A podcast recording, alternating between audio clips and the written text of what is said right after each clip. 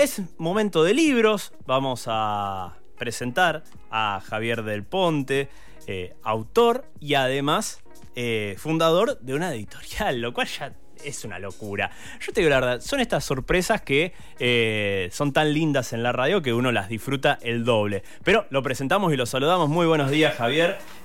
¿Cómo andas, che? ¿Qué tal, Manuel? ¿Cómo estás? Buenos días. Bien, con el gusto de, tenerte acá en la radio. Estoy acomodando un poco el microfonaje porque siempre, siempre, siempre es un tema. Ah, eh, cuando uno retoma el estudio, eh, hay que ir poniendo los micrófonos y uno no todavía no, me acostumbro. Dos años ya en la radio, este es el segundo, y todavía no me acostumbro al, circuito de los micrófonos. Pero bueno, ¿qué va a ser? Son cosas que pasan, es así. Eh, che, vamos a empezar por el principio. Felicitaciones por eh, una erótica del café. Bueno, sí, muchísimas gracias por, por tus palabras. La verdad que tu invitación me cayó como un- una sorpresa completamente inesperada, pero bueno, como dijiste antes, eh, son esas cosas eh, lindas, interesantes, ¿no? Porque en, de- en definitiva lo que fue que propició este encuentro, ¿no? A partir de, bueno, un poco tu curiosidad por, por el título, me decías. No, el título compila, creo que dos de las cuatro cosas que a mí más me gustan.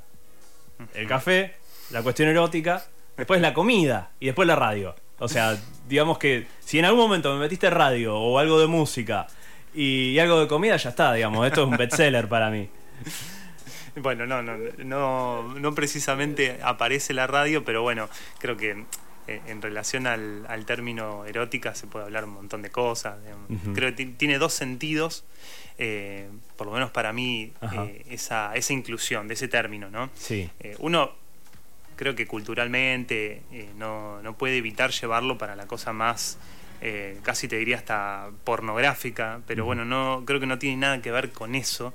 Igualmente tomar un muy buen café implica un placer casi pornográfico. Bien, bueno, pero por me ahí acuerdo, vamos, por ahí me vamos. acuerdo sí, sí. siempre, siempre la frase de, de la película esta eh, de Darín, que él se separa con Mercedes Morán, eh, que está con Luis Rubio sentado y, y la, la- en ya ex mujer de Lu- Luis Rubio lo estaba, se estaba separando y dice, pero ¿qué hiciste? ¿Qué hiciste? que tanto, tanto odio? No, nada, le llegó una foto, qué sé yo, de, de redes sociales. Ella no usa Instagram, pero sí le pareció, qué sé yo. Le muestra, bueno, ¿y cómo es la foto?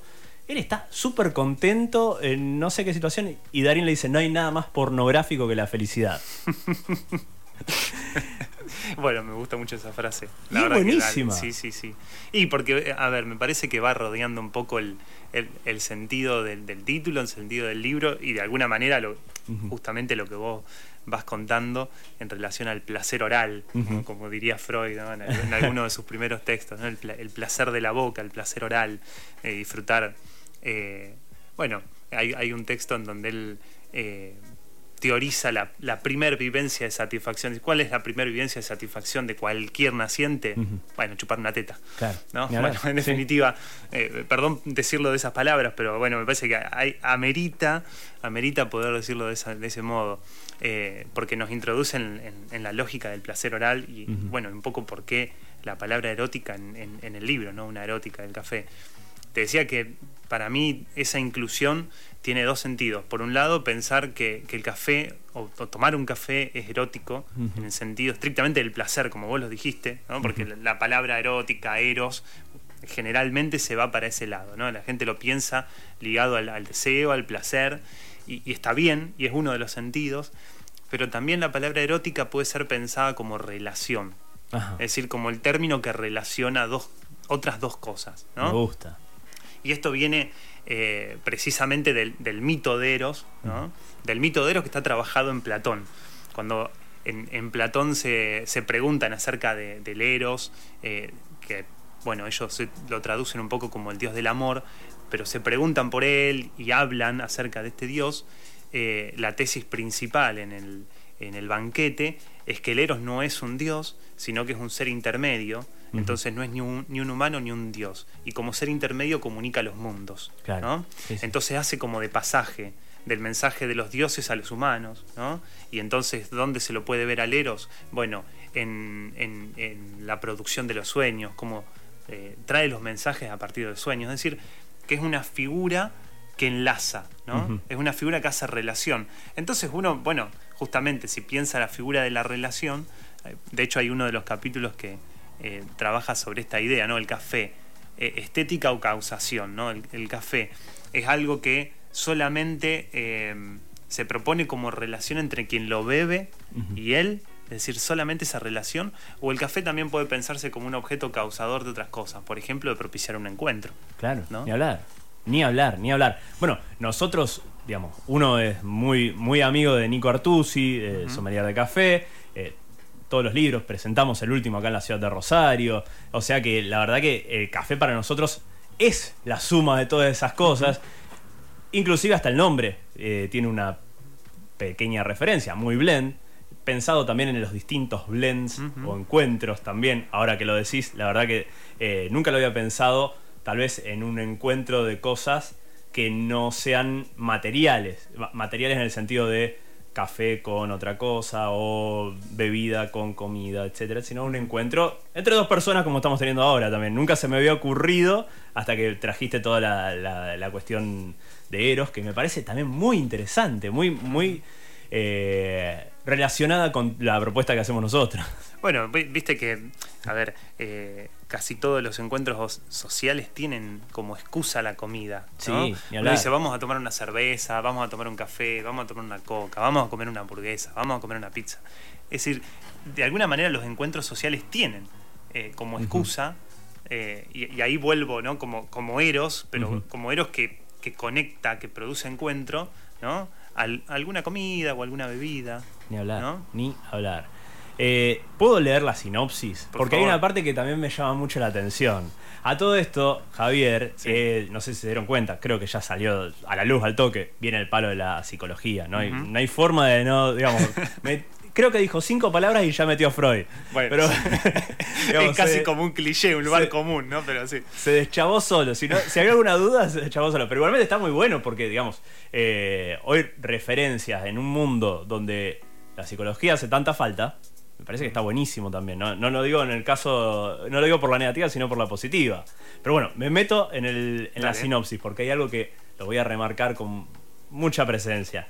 El lector tiene en sus manos un texto donde el café es tanto el protagonista como la excusa para hablar de las relaciones, el psicoanálisis y la sexualidad. Una erótica del café propone una lectura donde el autor, el protagonista y sus personajes se confunden y a la vez se reconocen en la filosofía de las preguntas, la construcción de las teorías alocadas y en las marcas de las historias personales que van dejando para tiznar el texto, como pequeños mojones que paradójicamente refinan la escritura hacia su final. Y acá viene lo interesante, no apto para mojigatos y mojigatas. La narrativa de Javier del Ponte está pensada para aquellos que se animan a transitar entre volantazos bruscos, meandros salvajes y violentos excursus. Me encantó. No apto para mojigatos y mojigatas. ¿Qué nos vamos a encontrar aparte de estos encuentros por esta, esta aclaración? Es casi como, ¿viste cuando empezás las películas y te ponen el cartelito? Una advertencia al lector. Una advertencia al lector, me encantó. Sí, sí, sí. De hecho, a ver, la, sinopsis la hizo eh, mi colega Juan Camardela, que es el, otro editor eh, de, de, esta editorial que tiene, bueno, Perdón, su primer libro acá. Hago un paréntesis, punto final ediciones, porque no la mencionamos, lo dijimos antes y no lo mencionamos, así que perdón. Punto Final Ediciones, que bueno, fundamos con Juan Camardela, eh, el realizador de la sinopsis es, él. Hay otro, otro amigo, también colega, que fue el, constructor del, prólogo y que también plantea cierta advertencia al lector, siguiendo la misma línea, no apto para mojigatas y mojigatos. Eh, y bueno, a ver, me parece que eh, como dice ahí, el café aparece como, como excusa porque el texto está construido a partir de la idea o la técnica del salto sinecdóquico, es decir, em, pensar algo en relación al café, por ejemplo, esto, ¿no? Por ejemplo, pensar la, cuestión erótica, la situación placentera, hasta diría yo casi autística de una situación que yo imaginaba eh, en un bar, en un día lluvioso, con, eh, con las, las gotas golpeando el vidrio, teniendo un buen cortado en la mano y, un libro en la otra, ¿no? Entonces yo decía, eso es casi un placer autístico, no hay mundo por fuera de eso, ¿no? Es como si las puertas y las paredes del mundo se cerraran a esos tres, cuatro elementos, ¿no? Al cortado, al libro, a la lluvia, al sonido, y ya está, ¿no?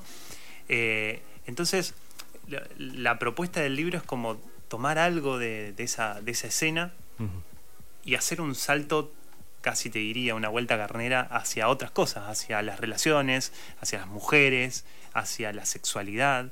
De hecho, hay, hay un, un texto, una parte muy, por lo menos que a mí me resultó muy divertido, y es pensar eh, la feminidad de las cafeteras, ¿no? O, o cómo... eh, bueno, esto, esto es justamente el, el ejemplo del salto. Eh, pensar o, o- o imaginarme Algunas relaciones con, algún, con algunas mujeres a partir del- de, cómo son cada cafetera, ¿no? Pensar las francesas, las italianas, las turcas, digamos, ¿no? Wow. Es decir, pero bueno, no deja de ser, como, como también anticipa la sinopsis, un texto bastante delirante, o sea que Sí. la gente se va a encontrar con eso, es un texto un poco experimental, eh, delirante, eh, loco, ¿no? Eh, que, que salta de un tema al otro, de estar hablando del café a poder hablar, digamos, tranquilamente de, de la sexualidad. Eh, hay una pregunta en, en un capítulo que a mí siempre me resultó muy divertida y es, cuando alguien se, se encuentra con otro para terminar una relación. ¿qué se pide? ¿Un café con leche o un cortado? ¿Y quién se pide el cortado? ¿El que corta o el cortado? ¿No?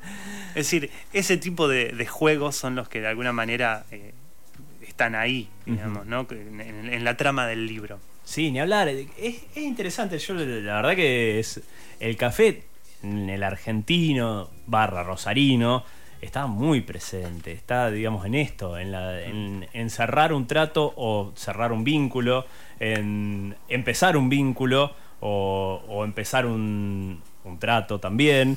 Eh, y tiene esta, esta mirada que es tal vez no masivo, No es masivo, no es no te sentás a tomar un café, salvo la mesa de los galanes con Fontana Rosa, que eran 25, Ujú. pero después la, la juntarse a tomar un café, máximo, cuatro personas, ¿querés? Máximo.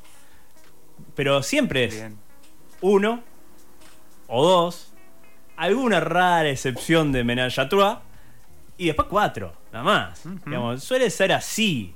Eh, después tenés las excepciones, pero es muy cierto que, digamos, que uno se junta a tomar un café eh, para intentar construir algo por el placer en sí mismo y después no hay muchas más opciones, pero de ahí el mundo puede abrirse hacia lugares inesperados y para finalizar algo también a veces. Por supuesto, bueno, ahí está, me parece que una de las de las funciones que ensayo, un poco, un poco locamente, un poco delirantemente, ¿no? Alguna de las funciones del café, ¿no? O de, su- de sus funciones eróticas.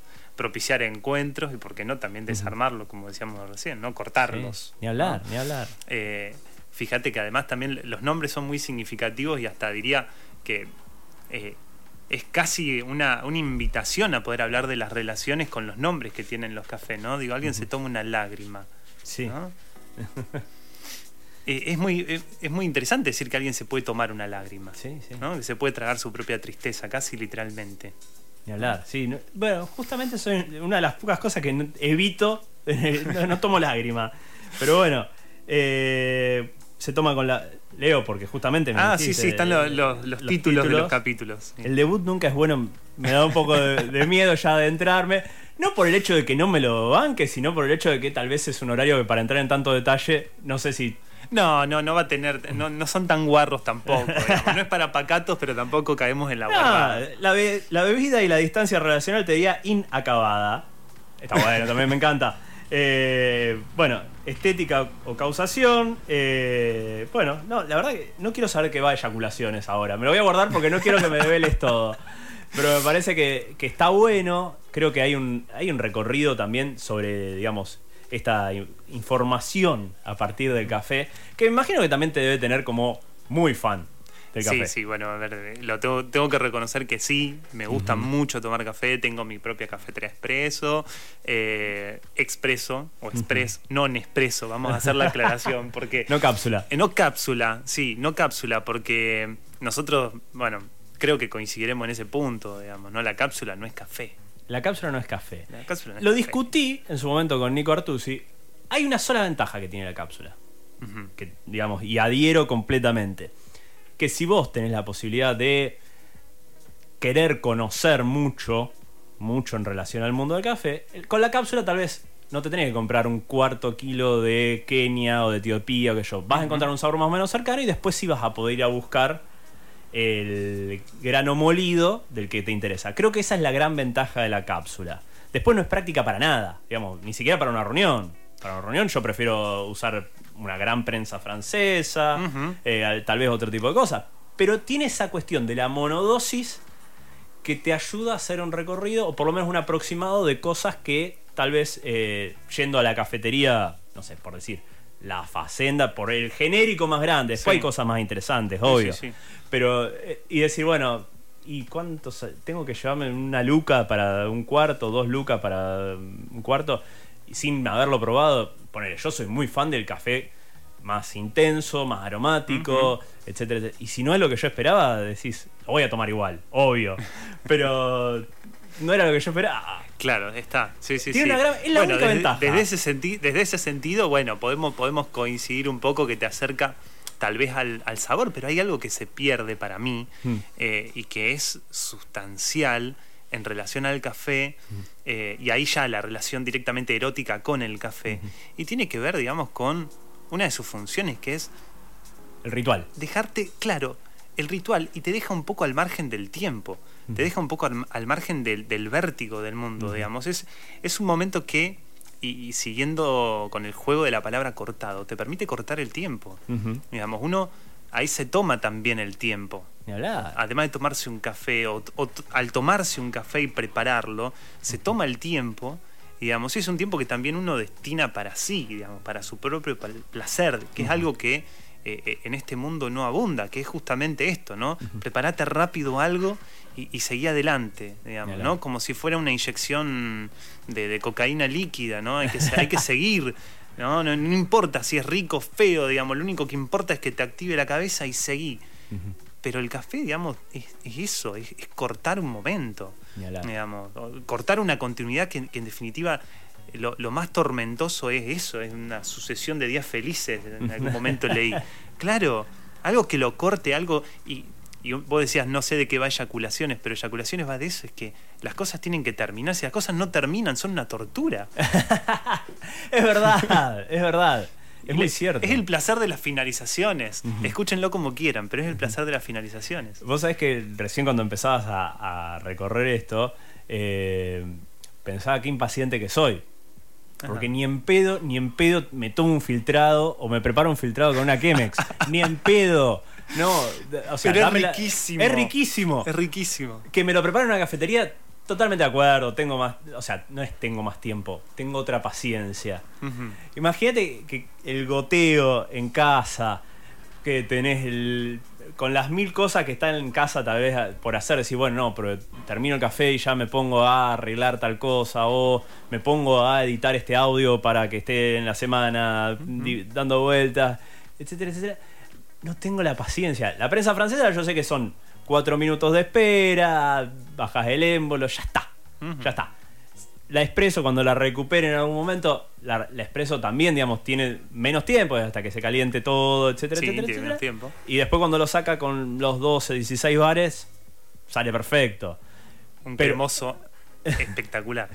Pero después, cuando vas al, al filtrado por goteo, me has, me has hecho descubrir que soy un tipo muy impaciente. Fíjate lo, fíjate lo interesante es que la Chemex tiene forma de reloj de arena. Ajá. ¿no? sí. Y, y- y bueno, y ahí tenés el goteo. ¿no? Eh, eh, es, la, es la espera en su máxima expresión, sí, por supuesto. Por supuesto. Eh, pero podemos hacer todo un juego de personalidades a partir también de, de la preferencia de- del tipo de café que uno quiere. Bueno, y ese era un poco el juego también de la, del capítulo sobre la feminidad de las cafeteras, ¿no? Pensar a las cafeteras como mujeres, Ajá. ¿no? Y bueno, y ahí tenés a la Chemex por un lado, tenés a la prensa francesa por otro, tenés a la italiana que va derecho al fuego, ¿no? Claro. Y así podemos seguir jugando. Qué bueno, che. Eh, me imagino que también por el gusto te requirió algún tipo de, entre comillas, eh, no lo vamos a hacer muy filosófico lo que voy a decir, de investigación o si le- directamente ya tenías conocido el gusto y el recorrido del mundo cafetero que te dijiste, bueno, como bien decís, la, la figura más allá, de, digamos, de la figura de la cuestión, el conocimiento de la elaboración, o sea que también tenés el berretín de, de ir por el café de especialidad. Ese es un lindo caprichito que tengo en mi vida, digamos, ¿no? Eh, no, no me gusta tanto la palabra hobby, me gusta más la palabra un capricho. ¿no? Porque en definitiva eh, uno Yo lo dije más arrabalero igual. ¿Eh? Yo lo dije más arrabalero, dije berretín. Bueno, pero es que me gustan esas palabras. La verdad que me gusta. Y bueno, en- es una manera también de, de referenciar a lo no pacato, digamos. Porque, bueno, un berretín, un capricho, ¿y por qué no? Digamos, en definitiva, uno vive laburando, ¿por qué no se puede dar un caprichito? El caprichito es un porque sí. Claro. Un berretín es un porque sí. Me gusta el café, quiero tomar café porque sí. Claro. Y, y lo voy a esperar a que termine el goteo porque sí, porque me gusta, digamos, ¿no? Y bueno, tiene un, un poco eso el, eh, el libro. Respondiendo a lo que me decías antes, eh, no soy un gran conocedor, no soy Nicolás Artusi, que bueno, de hecho su, su último libro lo tengo recientemente en mi biblioteca, me lo regalaron para, para mi cumpleaños. Eh, todavía estás- no lo arranqué. Pero estás ahí con muy buena información de todo. Lo tengo, lo tengo. tengo leído algunas cosas, pero no soy un gran conocedor del mundo. Sí me gusta mucho. Tengo mis diferentes tipos de filtrado, voy haciendo mis, mis experimentos diarios, mezclando los blends, eh, viendo que, qué diferencias salen, eh, pero no soy un gran conocedor, ¿no? Es decir, eh, hay una... Sí, que confluye un poco de lo que conozco de- del café y más te diría mi pasión, es ese gusto que tengo por el café y, y como, bueno, también es esto, ¿no? La excusa de, de poder, a partir del café y de todo lo que de alguna manera yo entiendo que propicia el café, ¿no? En esto de los encuentros y los desencuentros al- alrededor del café, eh, llevar, eh, llevar la narrativa para esos costados, para los costados de las relaciones, para los costados de la sexualidad, ¿no? Bueno, el debut nunca es bueno, es un poco el juego con esto. Eh, yo me acuerdo la primera vez que tomé, voy a hablar de otra bebida, pero para que sea más gráfico, la primera vez que tomé un mate me resultó espantoso y la primera vez que tomé un tomé un vino también. Y, y la primera vez que tomé un café, bueno, eso es, es algo que no voy a responder, porque ahora, ahora te explico por qué no, pero... Porque eh, me vas a spoilear algo de acá porque, y no, no, quiero. porque no quiero spoilear tanto, pero algo te voy a decir. Pero, a ver, la primera vez que tomé un mate me resultó horrible. Y la primera vez que tomé un vino también. Pero va tomando otro gusto, Sí. que no es solamente, digamos, la, la presencia de, de la, del líquido en el paladar. Es, es un gusto que está condimentado justamente por, lo, por el encuentro. Porque la primera vez que recibí un mate fue de mi tía y la primera vez que recibí un vino fue de un amigo. Eh, es decir, que, que uno se inicia también a partir de, De del, otras. del vínculo con otro. ¿no? Seguro.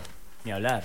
Eh, y lo, lo otro que te mencionaba es que justamente en esta en este texto un poco delirante, un poco loco del libro, es que el personaje, del cual no tenemos absolutamente ningún nombre, ninguna descripción, que eso también es una característica de este escrito, eh, el personaje está representado por una pregunta. ¿Cuál fue mi primer café? Ah, Es un apasionado del café que en algún momento se pregunta, ¿cuál fue mi primer café? ¿Cuál fue ese, ese primer café que inauguró toda la serie de los cafés? ¿Cuál es ese que me metió en el mundo del café? ¿No? Ajá. Bueno, y el primer recuerdo que se le aparece es una lágrima espantosa que le prepara la abuela, Ah, ¿no? Con nata arriba. Ah. Y toda la cantidad de, de recuerdos y de, de locuras que elucubra a partir de la idea de, de la nata en una lágrima. Mirá qué loco. Mirá qué loco. Y siempre aparece la figura de la abuela como iniciática en el café. No sé por qué. Bueno, no, no, la, no la habré leído en otro lado, pero en este caso claramente es mi abuela. Yo recuerdo, recuerdo haber, haber recibido esa lágrima con, con pedazos de nata arriba y, y retorcerme de- de- del asco que me generaba. A todo esto le dijiste que rico. y yo creo que sí, porque ¿qué se le puede decir a una abuela? creo que sí, pero bueno, viste, en definitiva todo lo otro es una, es una especie de acto de, de- de ficcionalización porque no, no recuerdo qué más habrá pasado después de eso. Está bueno, está bueno. Vos sabés que, digamos, el café lo dijo en algún momento y, y tiene que ver con lo que charlábamos. Tiene que ver con lo que charlamos hoy en la mañana. Fue como. está- Estuvo todo muy unido esta, este, este programa. Eh, también tiene que ver con la experiencia. Y un poco lo que decías vos. Y hay algo que me quedó siempre del primer libro de Nico. Hoy estamos referenciando a, a Nico Artusi también mucho. Eh, debe estar con las orejas así grandes. Eh, pero en el primer libro, eh, que habla toda la cuestión histórica del café, etcétera, etcétera, cuando llega a la etapa más actual de Starbucks, eh, y entrevista en algún momento una gerenta de, de Starbucks en Argentina, dice, nosotros no vendemos café, vendemos una experiencia. Ujú. Y te lo pones a pensar. A mí particularmente el café de Starbucks no me gusta. A mí tampoco. y tampoco su experiencia. Pero, pero evidentemente para un montón de personas es un punto de encuentro que, que también te lleva a, a eso, digamos, a pasar un rato. Creo que la, la propuesta es, es mucho más inteligente, que tal vez muchísimas cafeterías de Rosario que están buenísimas, que ofrecen un muy buen café o una muy buena, digamos, eh, pero no te venden todo ese combo. Ahora sí han mejorado muchísimas, hay muchas cafeterías de especialidad que están Sí. pensando en, ese, en esa experiencia, pero digamos, de, de ofrecer esto, de pasar un buen rato, porque como vos bien decías al inicio de la charla, la cuestión casi autista de decir, mi mundo va a ser este, un día de lluvia, el diario, un libro, eh, el café y nada más. Eh, en otro ax- aspecto, digamos, el- tu experiencia también puede ser visual, incluir otros sentidos. Y creo que en ese sí. sentido es lo interesante de lo que tuvo originalmente, después se cayó más a pique todavía para mi gusto, la experiencia de Starbucks. De proponerte esto, de, de ser otro incentivo para los sentidos que estaba dentro del local, Sí. obviamente. Ahora, no sé qué pensarás vos de esto, o qué, qué se te ocurre, pero eh, tengo la idea de que cuando se suman tantos aditivos a, a algo que debería ser un protagonista, digo, vamos, a- vamos a decirlo con todas las palabras, un café, y se le suman tantos aditivos como, no sé, crema de avellanas Ah, y no. chocolate y esto y lo otro, es porque ese café es una cagada. Ni hablar, ni hablar. Si por el eso no café me gusta bueno, si el café bueno uno lo toma solo.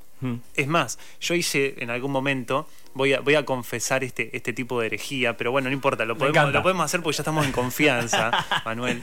Eh, fui a, una- a un local de café de especialidad a probar, a degustar y a un, una, eh, un método de filtrado y una Etiopía de- en, en ese momento. Y bueno, le, le pedí un poquito de azúcar. No. Y yo, el, el- el Pará, rostro, el calle- rostro de esa mujer. Fue en calle Rioja. Fue en calle. Hay pocos lugares que te. no, Calle Rioja no. calle Catamarca. Sí. Ay. Eh, El rostro de esa mujer cuando yo le pedí un poquito de azúcar para tomar una Etiopía fue de furia total. Sí. eh, y bueno, con un poco de reparo y, y- y de compostura me dijo, probalo así y después veo si te consigo en otra oficina un poco de azúcar. Bueno, yo venía de realmente, a ver, eh, no, no tomar cafés tan buenos en aquel momento. Y claro, siempre eh, en, eso, en esos cafés que no son, tan, no son tan buenos, predomina un poco el gusto, bueno, un poco a quemado, un poco más el amargor, digamos, no tanto eh, tal vez el, el sabor más chocolatado o más, o más frutado que pueden tener algunos. Y, y bueno, acostumbrado justamente al aditivo, es decir, agregar algo Claro. para que, bueno, el, el- el sabor oculte, ese aditivo oculte otras cosas del sabor, como por ejemplo el, que- el quemado, Claro. ¿no? o, o el, o el gran amargor. Entonces pensaba en eso, ¿no? Cuando una cadena de café le pone tantos aditivos a un café, es porque el café que está sirviendo en sí mismo, No digamos, bueno. el protagonista, no es tan bueno. No, absolutamente, absolutamente. me, me río porque una de las cosas que cuando fuimos a otra cafetería de especialidad que estaba recién inaugurando, los chicos de Gold, eh, no nos presentamos nada, no, no dijimos que teníamos el programa, fuimos muy tranca después del programa casualmente. Sí. Nos sentábamos, qué sé yo, y eh, vino lo de los chicos y me dice, nos lleva azúcar, antes de, servirnos el café. No, está bien, lo tomamos sin azúcar, digamos, sin decir nada, de cara de póker, digamos, no, no- no nos interesaba tampoco eh, contar toda la historia. digamos. Después sí, digamos, le dijimos, nos sentábamos eh, y, y charlamos. Pero en ese momento, no, está todo bien, digamos, pero es como, hay toda una cuestión cuando se sentar en una cafetería de especialidad que es casi, no sé, decir sí, es veneno. una herejía, es una veneno. herejía. Sí, sí, sí, sí. eh, lo que vas a hacer. Estás arruinando el café. Exactamente. Eh, y tuve la, tuve la suerte yo en su momento de. Y digamos, esto es lo que tiene de lindo el café también, de que tiene tantos matices, tantas posibilidades. Tuve la suerte en, en algún momento de, de hacer una nota en el Four Seasons con Diego Bianchi, que es como el, coffee master de Argentina. Que, que la verdad que la tiene súper clara. Me dice, probá. Me- te juro que era dulce el café. Ajá. Tenía un dulzor, una textura espectacular que vos decís, bueno, evidentemente todo lo que estuvimos probando para atrás o estaba mal hecho o no estaba buscado esto, por lo menos. y, y eso es lo lindo y también esta cuestión de la versatilidad y de lo que también, digamos, esta erótica del café que estamos proponiendo de esta charla ahora, que nos estaría faltando justamente el café. Sí, sí, la verdad que sí. Es Pero una- eh, bueno, lo podemos, lo podemos proponer para otro momento, Exacto, para otro encuentro. Eh, acá, acá el café está en, en palabras. Ajá, absolutamente. Claramente está, está en palabras y circulando en- entre nosotros, que ya nos reconocimos como, bueno, eh, parte de- de la erótica del café, ¿no? Está buenísimo. Che, Javier, antes de despedirte, Sí. todo muy lindo el café. ¿Pero dónde se puede comprar el libro? Bien, perfecto. es, es buena la pregunta. Eh, con la editorial tenemos eh, un, una, eh, un arreglo exclusivo con dos librerías hasta el momento de la ciudad de Rosario. Son el Juguete Rabioso, allá con el amigo Germán, y en Paradoxa Libros con, con Enrique. En cualquiera de las dos librerías lo pueden conseguir y después eh, también, ¿por qué no? Por Mercado Libre o por directamente contacto directo con la editorial, lo hacemos envíos a todo el país. En punto final. Punto Final Ediciones. ¿no? La- el Instagram. ahí Así lo es. pueden buscar tranquilamente. Es facilísimo. Eh, de hecho, por ahí establecimos el primer contacto. Así que la verdad que está muy buena la propuesta. Esto me lo voy a devorar. Yo creo que hoy. Hoy, ya. voy- a pasar. Por favor, acompañado de un café. acompañado digamos, de un no- café. sí, no vaya a ser esa herejía, digamos, ¿no? De que no, esté un café ahí. No, absolutamente. Yo creo que después del almuerzo voy a tener una tarde, creo que de tranquila. Así que sí, tranquilamente, porque además promete, por lo poquito que lo punté así en- mientras vos estabas preparando el, el, el celu y todo eso, súper ágil también la lectura. Sí, ágil. sí, sí. eh, Va, a ser una cuestión- lectura bastante, bastante llevadera. La idea fue, fue esa. más allá de la cuestión delirante en algunos momentos, creo que, que es súper ágil y eso también lo hace una lectura muy, muy entretenida. Bueno, Javier, muchísimas gracias por el tiempo. Ojalá que podamos verte pronto contándonos sobre lanzamientos, tal vez ya no tuyos, sino de, de otros autores, pero sí de la editorial, eh, porque también hay que, hay, dar- hay que darle apoyo también a la, a la cultura editorial rosarina que, que merece que crezca un poquito más. Bueno, la, la verdad que eh, espero que, que lo disfrutes, que cumpla, más que, que prometa, que cumpla. Eh, y sí, eh, seguramente ya tenemos cuatro o cinco títulos confirmados para este año, así que a- apostamos a eso, apostamos a hacer una apertura en, en un mundo editorial que no- a nosotros se nos eh, aparece un poco cerrado en la ciudad y, y bueno, esp- esperemos poder propiciar un poco esa, esa apertura o ayudar o colaborar un poco a, a esa apertura y a darle un poco más de movida a la literatura rosarina y a los autores también locales. Está buenísimo, me parece fantástico. Bueno, muchísimas gracias por el tiempo nuevamente. Gracias a vos, Manuel. Bueno, así pasa entonces Javier del Ponte, una erótica del café, punto final ediciones.